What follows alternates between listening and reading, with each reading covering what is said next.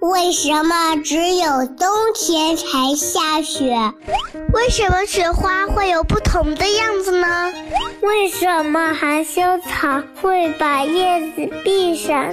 为什么飞机又大又重，还能在天上飞呢？大自然非常奇妙，除了这些，还有更多的秘密等着我们去发现呢。天天告诉你，我的好孩子，你好呀！这里是糊糊妈妈讲故事。今天，糊糊妈妈要继续为你讲《天天告诉你》第七十六集。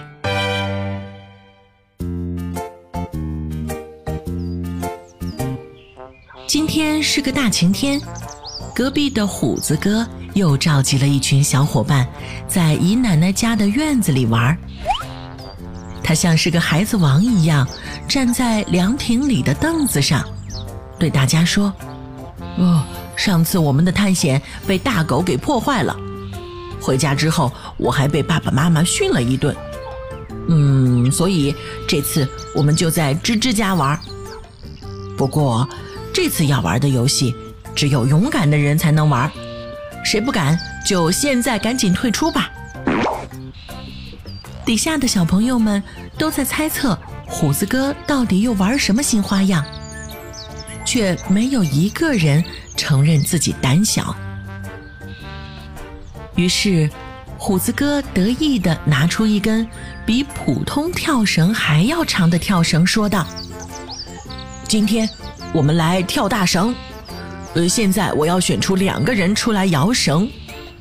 虽然摇绳的人就不能跳绳了，呃，但是摇绳的人却是非常重要的，因为跳得再好，也得摇绳的人配合得好才行。嗯，我虎子，我就自愿摇绳。还有没有谁愿意跟我搭档呀？这时。天天飞快地举起了自己的手，我我我我，虎子哥，我力气大，我也要摇绳。选定了摇绳的人之后，跳大绳就要开始了。虎子哥和天天同时开始摇动臂膀，塑胶细绳随着他们的动作在空中画出一个个圆圈，一下一下的。有节奏的抽打在地面上，发出啪啪啪的声音。然而，这声音却让跳绳的小朋友胆怯了，他们不敢进入细绳画出的圈里，生怕自己的身体也像地面一样被抽打。就在大家都犹豫的时候，一个高个子叔叔大喊了一声。来，让我来吧。然后他就一下钻进了绳圈里。每次细绳抽打到地面的时候，他就起跳，仿佛和绳子商量好了一样。小朋友们看他玩的很轻松的样子，一个个胆子也大了起来，都跃跃欲试的要往绳圈里钻。就在这时。忽然，又有人一连说了好几声：“让我来，让我来。”可是大家左等右等，也没有看到是谁在说话。跳大绳的叔叔停了下来，他双手叉腰，气喘吁吁地说：“哎，哎呦呦呦，呃，不行不行了，老胳膊老腿的跳不动了。哎哎哎，你们都愣着干嘛呢？”天天最先反应了过来，他揉着摇绳摇累的胳膊说道：“叔叔，你是谁呀？刚才说话的那个又是谁呀？怎么都看不见人呢？”这位叔叔笑着说：“我是新来的村长，今天第一天上班，从门口路过，看到你们在玩，就想参与一下。”刚才说话的呢，是我的宝贝点点，你们看，小朋友们看过去，发现篱笆上站着一只羽毛五颜六色、嘴巴弯成了一个钩的鸟。它听见主人叫点点，就飞了过来，还说道：“我是点点，我是点点。”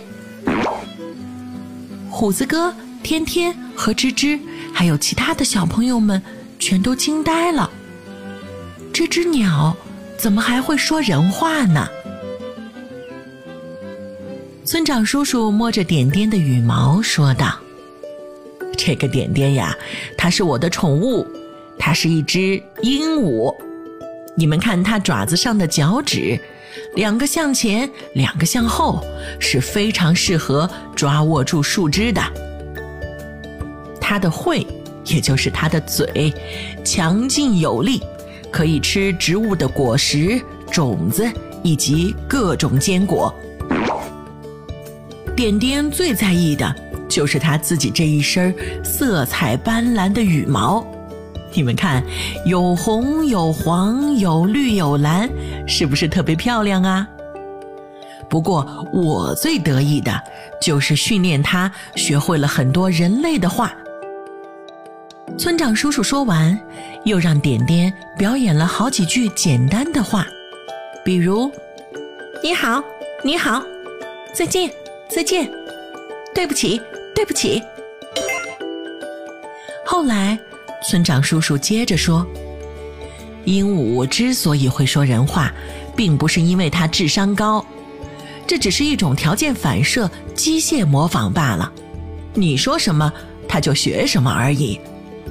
这种行为呢，叫做校鸣，指的是一些鸟类除了有自己特定的鸣声之外，还喜欢学其他鸟的叫声，甚至学人的说话声。”虽然点点能说人话，不过你们可别指望他能跟你对话，因为他可没有那么发达的大脑皮层，所以他是没有思想和意识的。虽然会说，但是并不懂得我们人类语言的这些含义。听了村长叔叔的话，小朋友们都顾不得玩跳大绳了。他们围着点点，一人一句的逗点点说话，忙的点点都快应付不过来了。